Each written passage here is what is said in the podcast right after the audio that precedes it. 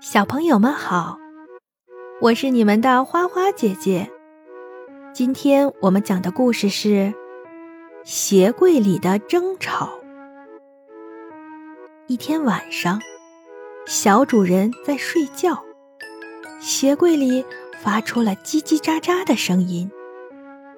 原来是鞋柜里的鞋在选拔鞋长呢。休闲鞋说。我们这里应该选拔一名鞋长。选拔的标准是看谁的用处大，他就可以做鞋长。运动鞋高兴地说：“当然是选我了！小主人上体育课和玩耍时都穿着我，当然是我的用处最大了。”我是最合适的。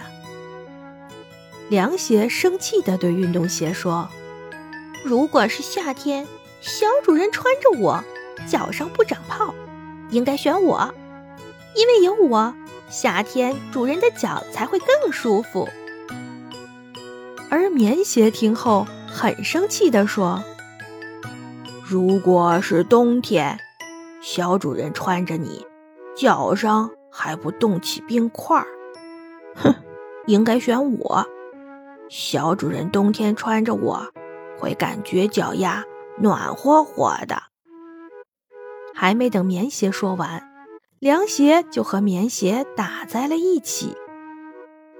雨鞋叔叔看到他们这样，很生气地说：“不就是选拔一名鞋长吗？有什么好争的？”选谁不都一样？大家听了雨鞋叔叔的话，想起雨鞋叔叔和小主人在风雨交加的夜晚一起跑回家，都惭愧地低下了头。